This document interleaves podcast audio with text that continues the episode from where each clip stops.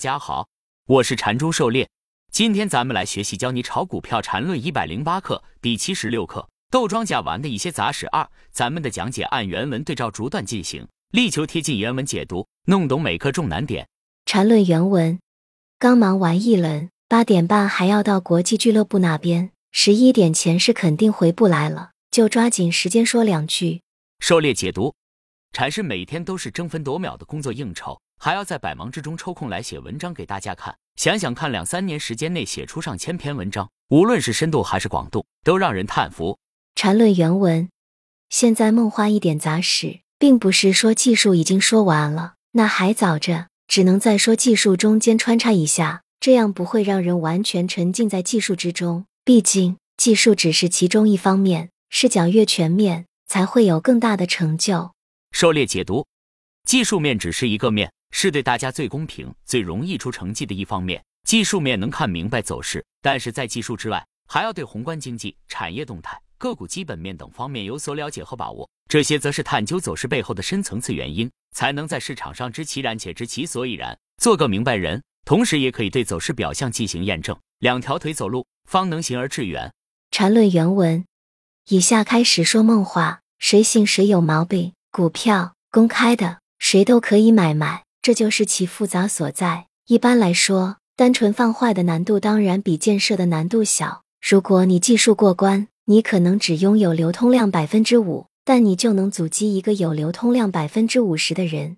狩猎解读，说是梦话，却很难得。但听无妨。做股票的门槛很低，几乎人人都能开户，有钱就能买卖。但真要把股票玩转，把市场做成提款机，确实很难。唯有勤奋加天分，才能达到自由于市场。市场中钱就是子弹，但要阻击敌人，枪法准的话，子弹就不需要太多。好比一夫当关，万夫莫开，只要在关键位置上打枪，就可以事半功倍。禅论原文：玩死一个庄家，归根结底就是两种：时间上害死他，空间上害死他。有些心里有毛病的庄家，最容易被时间上害死。特别那些有洁癖的，总是希望把盘给洗得一尘不染，这种人最容易完了。你只要不断在里面折腾，让他感觉到里面人特乱，筹码特乱，那么这些无聊的家伙就是洗呀洗的，洗到行情都走完了，还在那里洗。很多庄家就是太有洁癖了而被害死的，特别那些经验不足的，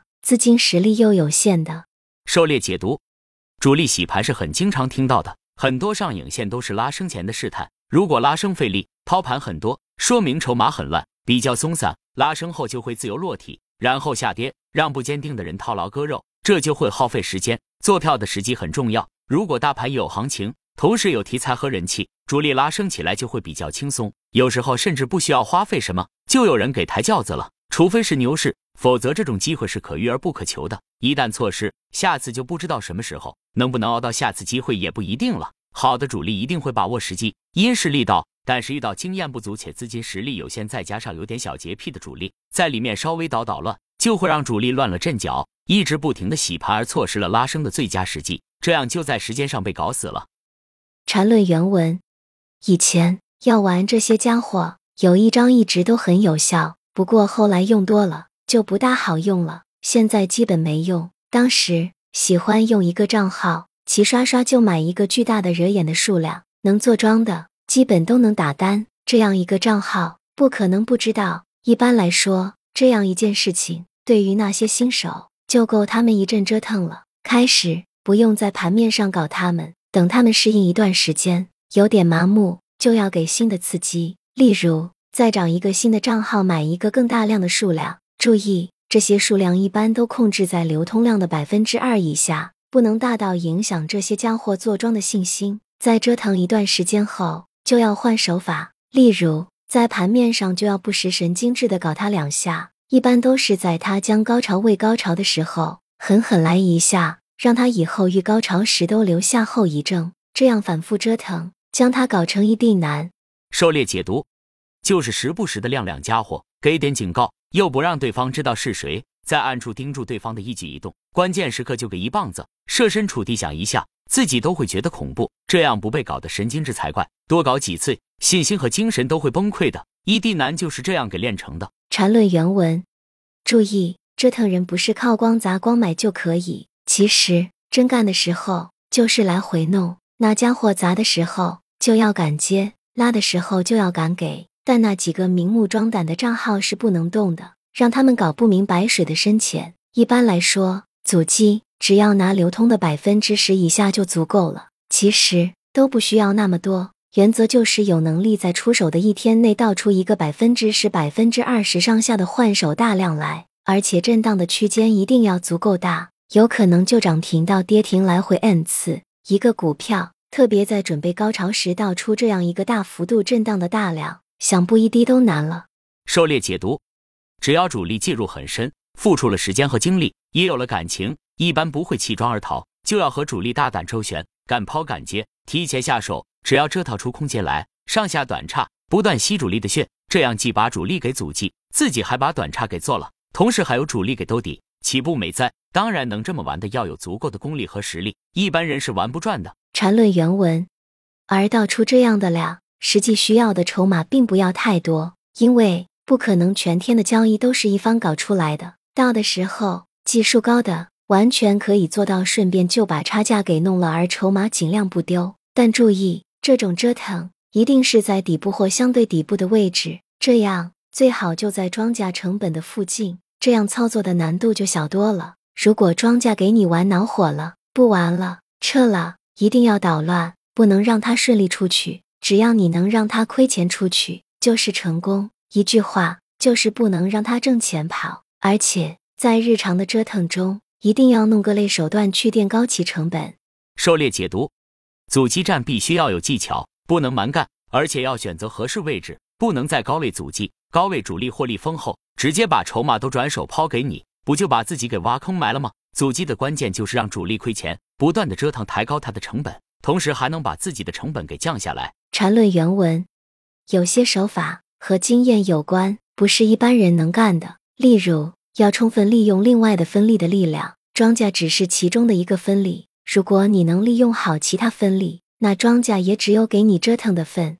狩猎解读，纯粹为了阻击而阻击，那真是闲着没事找乐子，或者就是为了教训一下主力。对于我们普通人而言，这种操作是玩不来的。但是可以知道，天外有天，人外有人。主力也不是万能的，一样会受虐被收割。缠论原文，最狠的一种折腾就是把这股票完全搞臭，也就是所有散户都知道这股票是一定难，然后就搞成两家或 n 家对垒。一般搞到这种地步，就是完全的强盗逻辑了。或者你就亏钱走，或者就送钱给大家花，否则大家就耗着，看谁怕谁。庄家比你拿得多，占的资金多，而且他的钱可能还来路不明。有期限的，这样折腾一百个，至少九十九个要死掉。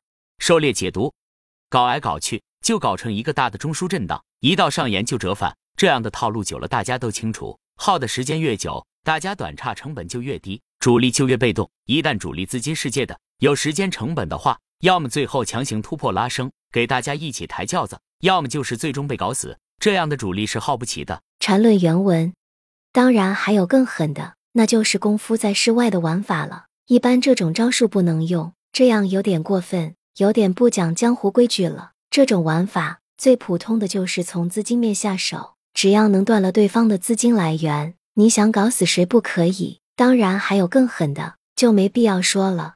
狩猎解读，禅师常说功夫在诗外，资本市场风起云涌，暗流涌动，除了台面上过招，台下也可以搞的。两军打仗，把你粮草弹药库给烧了。断了你的后勤，也就不战最乱，缴械投降。再狠的，大家脑补一下电影桥段。医术总是来源于生活的。缠论原文上面是说在时间上搞死，一般这种都是走出一个复杂的大级别中枢；而在空间上搞死，那就是另一种玩法了。这种玩法的基本原则就是：庄家要风就助他风，要雨就助他雨，这样先养其骄，等到其觉得不可一世。春风得意时，突然出手，这出手一定要稳、准、狠，一下就要齐命。在纯技术的角度，这就是要先砸出一个相当狠的第一段，然后引发散户恐慌，盘后回接。这里出手的位置很关键，太低没有杀伤力，太高又太晚，因此出手的时机决定成败。这需要经验、判断、技术很多综合的因素，不是一般人能干的。狩猎解读：时间上搞死就是一个字耗，耗出一个大中枢，然后让其难产；空间上搞死就是要出其不意攻其不备，让其先如鱼得水，然后一招见血，砸得他措手不及，同时接回散户恐慌盘，作为弹药补充，以备后面补刀。这种手法对能力要求就很高，需要多方面的综合把握，才能出奇制胜，见血封喉。一般人玩不来，也很难参与其中。缠论原文：回接后就是用来阻击庄家反扑的。庄家给第一段出手后，肯定有反扑，这时候就要有足够的子弹进行塔山阻击战。股票有一个好处，没有子弹，只要有钱，马上就可以采购，所以必须要利用好这一特性。控制好阻击的节奏、能量。狩猎解读：前面接回来的筹码就是用来阻击庄家反扑的。只要你火力集中，把庄家反扑给阻击下去，这时候阻击还是盈利的。下来之后还可以继续补充弹药，相当于无限火力。前提就是能把主力给击退，让其反扑不能成。缠论原文：一定要注意，第一段后只能回接散户的恐慌盘，不能接庄家的抛盘，因为你先出手。所以，如果庄家跟着也砸，你就要更狠的倒下去，最好直接倒出一个 V 型反转，这样连塔山阻击战都省了。这股票至少残废一年半载，再找一个机会完全把它废了，还不是迟早的事。狩猎解读：补充弹药的时候，只能从散户盘中接。如果主力不干了，要砸盘逃出，这时候就要比他更狠的砸下去，让他卸条胳膊腿下来。一旦砸破关键位置，放量下去后。再要上来就难了，这样就真正把这个主力给废了，自己付出的代价并不是很大，有可能还略有盈利。缠论原文：不能再说梦话了，快七点半了，等一下还有事忙，先下，再见。狩猎解读：禅师梦话也是忙里偷闲，给大家开开见识，长长知识，闻见学行，这种见闻也是少有机会的。